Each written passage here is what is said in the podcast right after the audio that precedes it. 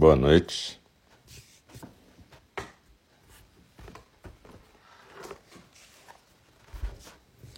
Nós estamos juntos aqui.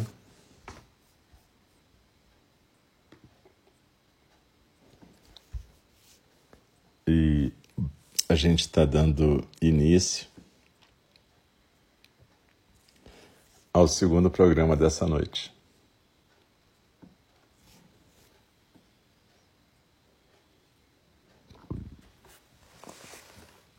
Que é a fala do Dharma, né? Hoje é quarta-feira, 1 de, deze... 1 de dezembro de 2021. Eu sou o Ócio, um dos professores de Einindi, o Templo Zen do Cuidado Amoroso Eterno. E coordenador da Sangha, ou seja, do grupo de prática. A gente, nas quartas-feiras, tem duas atividades. Essa é a segunda, às 20h30, né, que começa. A gente está aqui um pouquinho antes se reunindo para poder as pessoas irem se arrumando. E antes a gente teve uma meditação compartilhada. Para quem está chegando agora, essa meditação compartilhada começa por volta das 8 horas, está gravada no showreel aqui de Mixer também vai estar lá no SoundCloud mais tarde. Enfim, lá também tem quase 750 áudios, desde meditações até cursos, falas do Dharma, tudo de acesso gratuito. Se você depois quiser dar uma olhada, está em www.soundcloud.alciobrazeidosorro e aí vocês vão poder achar lá, beleza? Enfim, é, a, a, fala do Dharma é como se fosse uma prática de zazen. Então a gente faz na postura de zazen. Não é uma aula, portanto a gente não fica conversando com o professor na cabeça do jeito que a gente costuma fazer em aulas. A gente até pode escutar depois de novo para fazer um estudo, fazer uma coisa mais didática. Mas a fala do Dharma em si, na hora que a gente participa, é uma prática de zazen, tanto para mim quanto para vocês. É um jeito da gente deixar o Dharma se manifestar na forma de palavras, dançar com a respiração e com a nossa observação. A gente, na fala do Dharma, costuma usar um sutra antigo ou moderno, né? desde palavras do Buda registradas, bom, certamente 200 a 300 anos depois do falecimento dele, até livros atuais de professores do Dharma atuais, né? A gente está usando atualmente o Aberto ao Desejo, que é um livro está acabando até. Daqui a pouco a gente vai terminar e aí vai ter, vamos ver qual é a surpresa que a gente vai usar para o próximo ciclo de leituras na fala do Dharma já tive uma sugestão da minha amiga Ivone para o livro do Norman Fisher, Roshi, que é O Mundo Poderia Ser Diferente, é uma boa sugestão. Mas se alguém tiver também alguma sugestão quanto a algum texto budista, um sutra legal que a gente possa trabalhar a fala do Dharma, é só mandar para o e-mail de NNG, www.nng.org, beleza?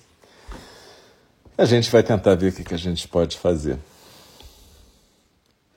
Então, na fala do Dharma, a gente procura ficar na postura de zazen, deixar as palavras entrarem junto com a respiração e serem expiradas também. E a gente procura não ficar agarrado nessas palavras, procura deixar tudo bem fluido, bem soltinho. Eu, por acaso, estou na postura ocidental aqui, mas vocês podem estar na almofada, do jeito que vocês quiserem. E a gente então, no começo da fala do Dharma, a gente recita um verso da abertura do Dharma, que é um verso para intenção da gente estar presente, intenção da gente estar ali realmente praticando. E no final a gente recita os quatro votos dos Bodhisattvas também três vezes, tá? Que a recitação final é para a gente lembrar do porquê que a gente pratica e colocar uma intenção para a semana inteira. Então, é isso. A gente recita três vezes o verso da abertura do Dharma em conjunto e no final, quatro vezes, três vezes os quatro votos dos Bodhisattvas. Eu acabo me enrolando às vezes com essas numerações, mas enfim. E aí no final, depois disso tudo, recita um versinho composto por Dogen Zenji sobre não desperdiçar a vida, né?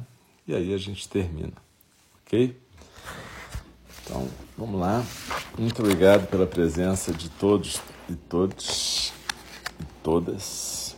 E a gente vai dar início aqui ao, à nossa fala.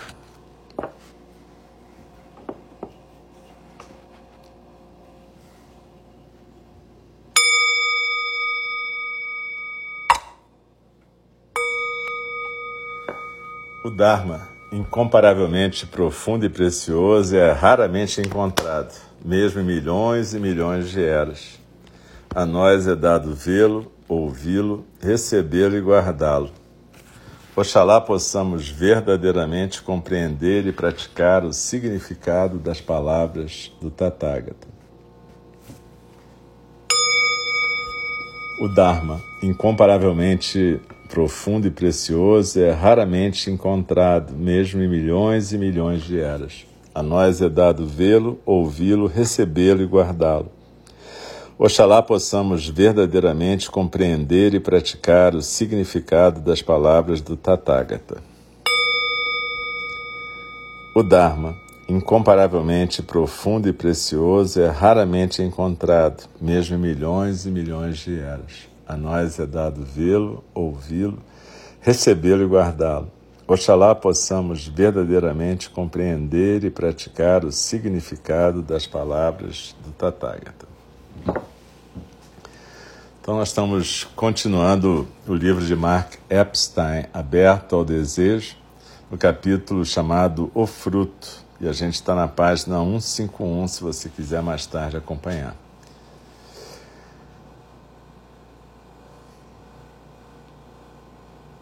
As imagens femininas impregnam toda a literatura do caminho da esquerda, sempre entendido como uma linguagem secreta.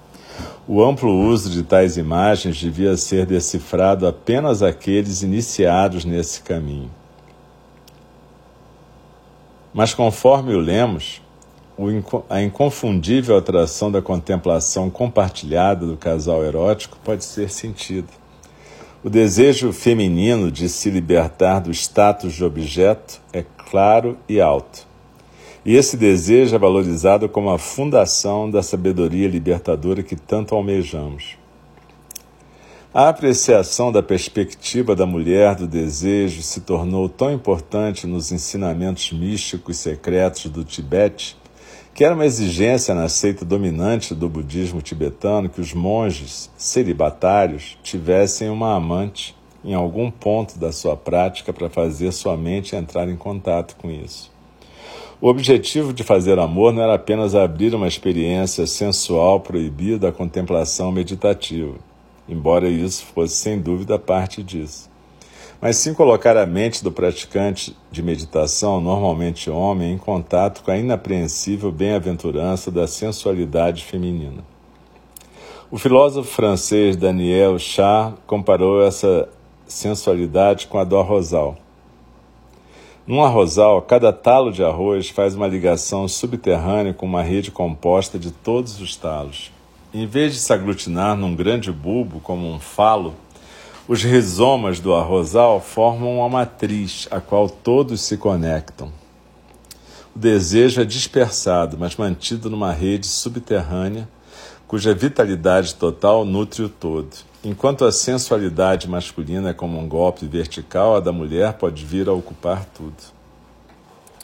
Uma margem de rio. Conta-se que um dos mais renomados líderes e filósofos da história do Tibete, o reformador do século XIV, Yetson Kappa, abriu mão da oportunidade de tomar uma amante como parte da sua busca pela meditação ainda mais elevada. Achou que os outros monges estivessem prontos para compreender e assim escolher postergar sua experiência com fazer amor para outra vida. No seu tempo, isso era um grande sacrifício, pois entendia-se que a relação sexual era o método mais direto para se ter uma pequena ideia do nirvana. Contudo, seus comentários sobre o chakra Chakra Samvara Tantra mostram uma apreciação do aspecto libertador da sensualidade feminina e das formas nas quais essa sensualidade se iguala ao nascimento do sujeito. Numa leitura inicial, o que provavelmente foi a intenção dos autores, essas qualidades sensuais não são encontradas em nenhum lugar. O Tantra parece ser uma descrição relativamente direta dos ritos e rituais da prática esotérica. No seu primeiro capítulo, possíveis praticantes recebem instruções sobre como desenhar uma mandala sagrada, um círculo dentro do qual o processo meditativo transformacional pode se desdobrar. Desenha a mandala em uma montanha, num vale medicinal ou floresta, próximo à margem de um grande rio ou em um crematório primordial. As instruções não parecem ser tão ambíguas pode se sentir tentado a segui-la sem prestar muita atenção ao seu sentido. Não obstante, Tsongkhapa desvenda seu significado secreto em seu comentário. Apesar de não usar de forma explícita a metáfora do arrozal, chega bem perto. A mandala, ele deixa claro, deve ser desenhada sobre o desejo de uma mulher. Todas as metáforas, a montanha, a propriedade medicinal, o vale, a floresta, a margem do rio, o crematório, se referem ao alcance infinito do desejo sensual de toda mulher. Pelo, aí vem a poesia.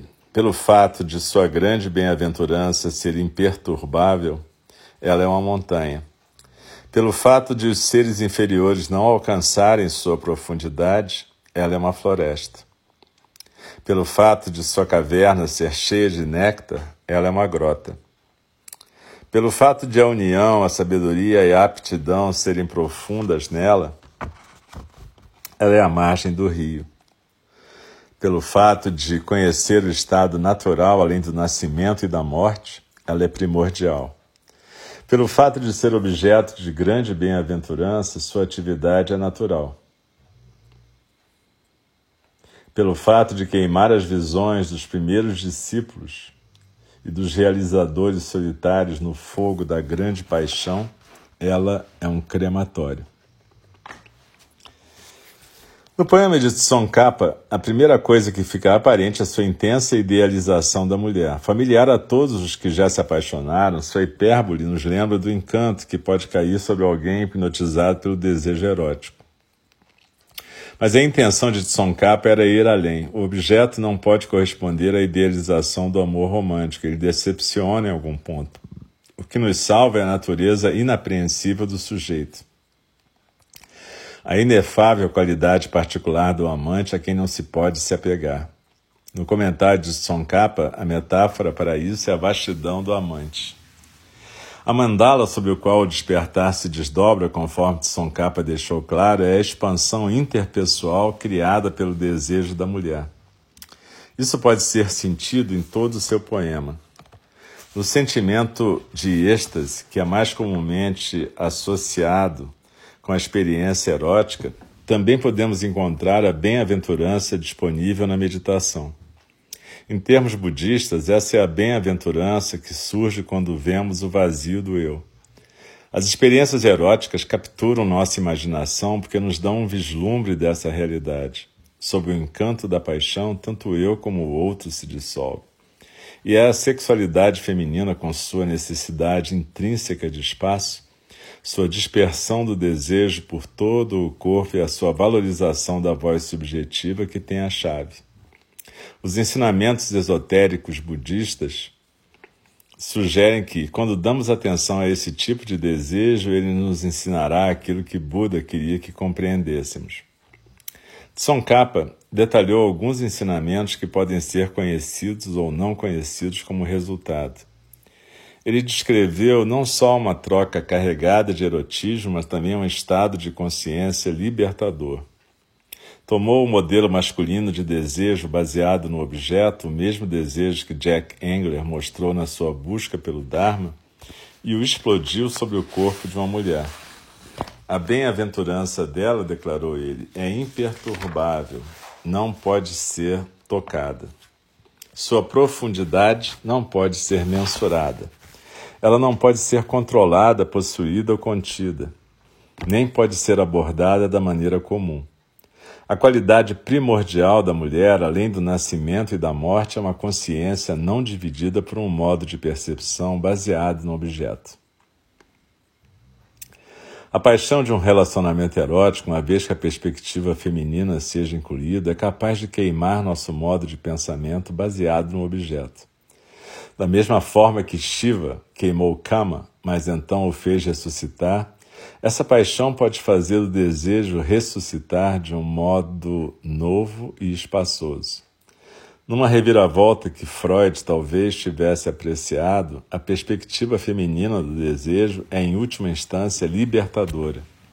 Adotá-la permite uma olhadela na natureza característica e fundamental da natureza da realidade, da qual todos nós viemos.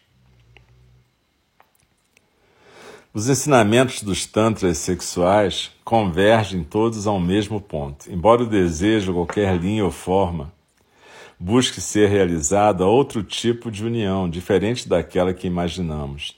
Nessa união, realizada quando o modo egocêntrico do pensamento dual não é mais dominante, não somos unidos com ele nem eu me uno a você, mas todos simplesmente somos. O movimento do objeto ao sujeito, conforme descrito tanto na meditação oriental como na moderna psicoterapia, está treinando para essa união, mas sua percepção normalmente surpreende, mesmo quando a mudança está em curso. É um tipo de graça. A ênfase nas relações sexuais, nos relacionamentos tântricos, deixa claro que a surpresa do êxtase do orgasmo é a melhor aproximação dessa graça. Não obstante, isso pode acontecer a qualquer momento, uma vez que está acontecendo em todos. É apenas nossa maneira convencional de pensar que a esconde de nós. Tanto as relações amorosas como a meditação solitária encorajam essa passagem por meio de minar a maneira como normalmente nos relacionamos. Eles fazem isso ao nos comprometer com a busca do impossível. No amor, buscamos o outro e descobrimos que ele ou ela são inacessíveis, enquanto na meditação buscamos o eu e descobrimos que ele é igualmente inefável.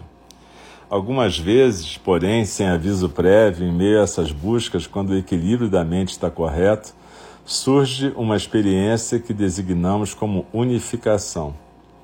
Mas até mesmo essa designação é problemática. Unificação implica a existência de dois ou três. Só que essa experiência mostra o contrário. Em vez de apontar para a presença daquilo que permeia o mundo da dualidade, aponta para um, uma união que já está presente, não aquela que tem de ser alcançada. Desperta um sentimento de completude, não por criar um novo inteiro, mas por expor a miragem. Enfraquece nossas noções do eu e do outro, sujeito e objeto, observador e observado embora não contradiga a experiência convencional, coloca numa perspectiva apenas relativamente real. Na melhor das hipóteses, o desejo tem a capacidade de revelar a natureza que sustenta a realidade, nos ajuda a descobrir nosso estado natural. É por isso que acredito que Kashyapa sorriu quando o Buda ergueu sua flor. O estado natural não é algo que pode ser transformado em objeto, nem pode ser encontrado quando procuramos como um objeto. Pode apenas ser vivenciado pela experiência pessoal.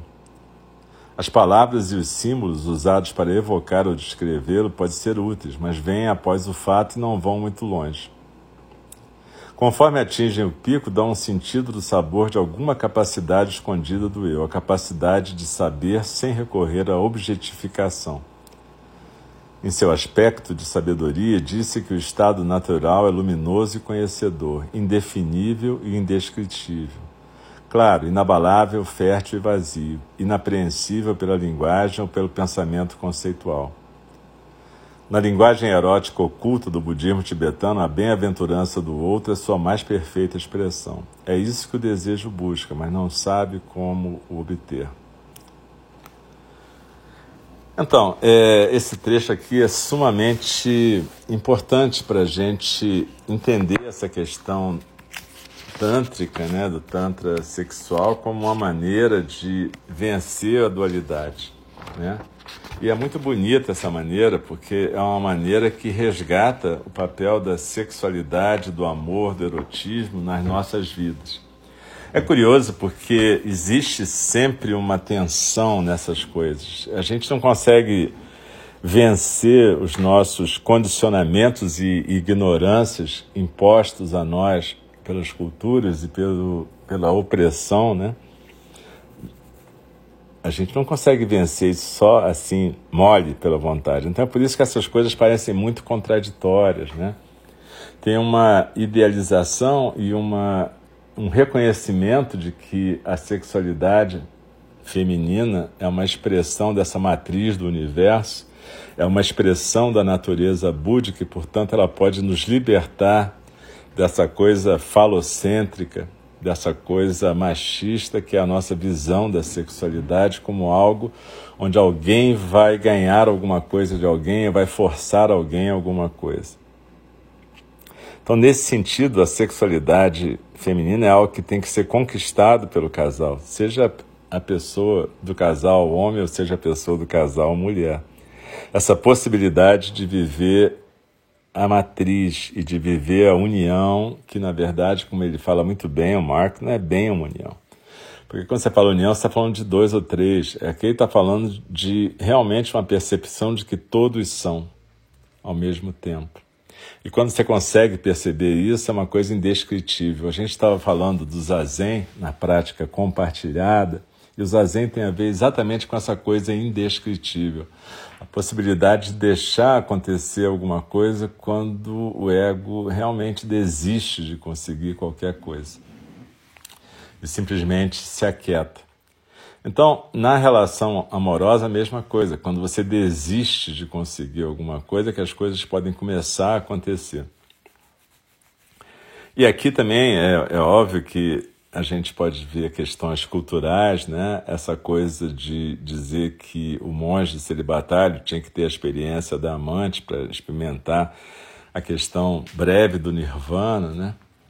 Que é uma maneira muito curiosa de você se apropriar do corpo das mulheres, né? Eu duvido muito que alguém perguntasse a essas amantes o que, que elas pensavam a respeito de serem esse veículo para a iluminação desses mestres, né? a gente percebe de onde vem a raiz de tantos abusos, né? Porque, evidentemente, eu não estou dizendo que as pessoas eram necessariamente forçadas fisicamente, mas quando você impõe uma forma hegemônica de pensamento, de que é uma honra para a pessoa ser escolhida para ser amante daquela pessoa, a gente evidentemente está fazendo uma violência. Né? É uma coisa que a gente tem que estar tá muito atento, que respeitar as culturas e histórias não quer dizer achar bacana e também não quer dizer que a gente não possa evoluir, né? que a gente não possa perceber a inadequação, a violência ou a crueldade em determinadas práticas, mesmo quando elas vêm disfarçadas por serem essa coisa do reconhecimento do papel maravilhoso libertador da mulher. Sim, legal. Libertador para aqueles homens, né? Porque para aquelas mulheres era aprisionador. Isso é só um, um parêntese aqui, mas é um parêntese importante, né? Para a gente entender que o fato de uma religião falar A, B ou C não, quer, não transforma A, B ou C numa coisa correta. É importante a gente entender isso, porque isso tem consequências para o relacionamento no dia a dia de hoje. Então, o Yeson Kappa, muito legal, ele não querer eh, esse tipo de prática, eu acho que ele não deve ter querido, não foi só para postergar para uma vida posterior, mas porque provavelmente para a ética dele isso não era legal. Então ele não quis participar disso. E ao mesmo tempo ele faz aquela poesia linda falando sobre a mandala que se estende pelo desejo da mulher. E aquela função do feminino de ser a reveladora da experiência do mistério. De qualquer maneira, a gente está falando aqui de uma possibilidade de ultrapassar o egocentrismo, ultrapassar a coisa falocêntrica, ultrapassar uma ideia de poder e de hegemonia, seja de quem for. Isso, portanto, é uma coisa importante, porque às vezes a gente imagina a meditação solitária como uma forma da gente se libertar. Mas é, no Sutra de Vimalakirti está dito alguém pergunta para Vimalakirti, por que, que você está doente? Ele fala, eu estou doente porque o mundo está doente, ou todas as pessoas estão doentes. E ele quer dizer que não há como você se salvar sozinho ou ficar são sozinho, que a doença de um é a doença de todos. E aqui a ideia é que a meditação solitária não seja usada para você tentar fugir da realidade, muito pelo contrário, a meditação ela solitária, ela te coloca frente a frente com teus apegos. E quando você está numa meditação dual, tântrica, você também está colocado frente a frente com a questão do poder, do falicismo, de um monte de coisa, e da possibilidade do casal experimentar uma outra realidade, uma realidade que transcende a isso. Mas ainda assim, aqui há algo para ser transcendido porque esse aberto ao desejo significa a gente entender que um ou dois também é pouco. Quando o Mark fala todos somos, isso aponta para uma realidade de que a comunidade, a coletividade é o a sanga é o objetivo da prática do Dharma. Não é nem um nem dois, mas é o fato da gente poder todos juntos e todas juntas sermos, acontecermos, manifestarmos o Dharma enquanto comunidade. E para isso a gente tem que ser capaz de ultrapassar essas barreiras egocêntricas e narcísicas, né? Tanto individuais, como de casais, como de famílias ou de pequenos grupos da sociedade. O, o desafio do budismo socialmente engajado é realmente resgatar a prática budista desde o começo é resgatar o papel subversivo do Dharma. O Buda Shakyamuni, ele rompeu com a tradição da família dele, com a tradição do clã dele, criou uma outra forma de estar no mundo. É óbvio que qualquer religião, qualquer prática espiritual tem o seu fundador e esse fundador normalmente traz uma ruptura com o caminho antigo. Mas é rápido o jeito que os seres humanos se apropriam da prática do fundador e criam novamente estruturas de poder, estruturas de opressão. Isso é humano. O, o ego não é, é, não é porque apareceu um fundador, seja Buda, Jesus, seja lá quem for, que as pessoas vão se transformar instantaneamente. É, quando a gente vê a prática do Buda Shakyamuni, o quanto que textos que são estudados há dois mil anos continuam como se fossem novos e frescos para a gente, a gente pode perceber que essa é uma luta contínua. Né? É uma luta contínua para a gente realmente poder se libertar dessas coisas que são travas narcísicas na nossa existência. Então, a gente tem que fazer uma outra ruptura aqui, abrir o Tantra também. Não é só uma questão de abrir o Zen, abrir o Tantra, tem que abrir tudo para que realmente a Sangha exista. Para que a Sangha, na sua prática, seja a manifestação do Dharma, e que Sangha e Dharma manifestem Buda.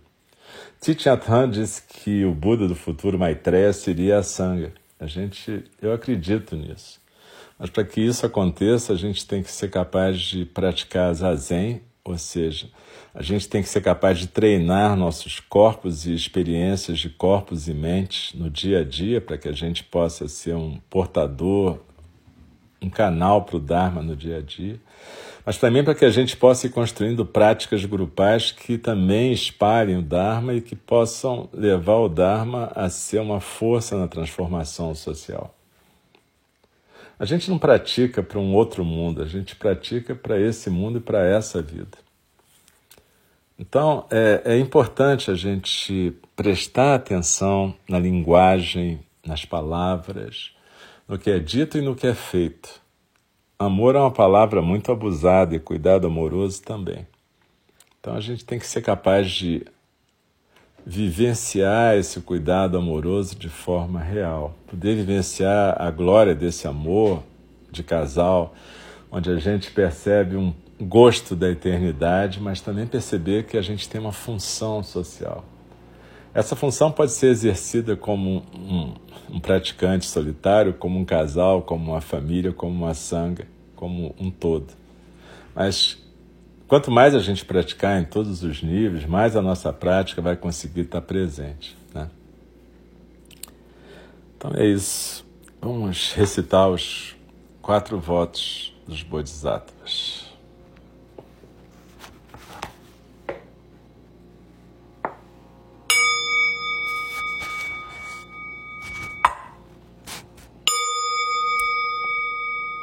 As criações são inumeráveis, faço o voto de libertá-las.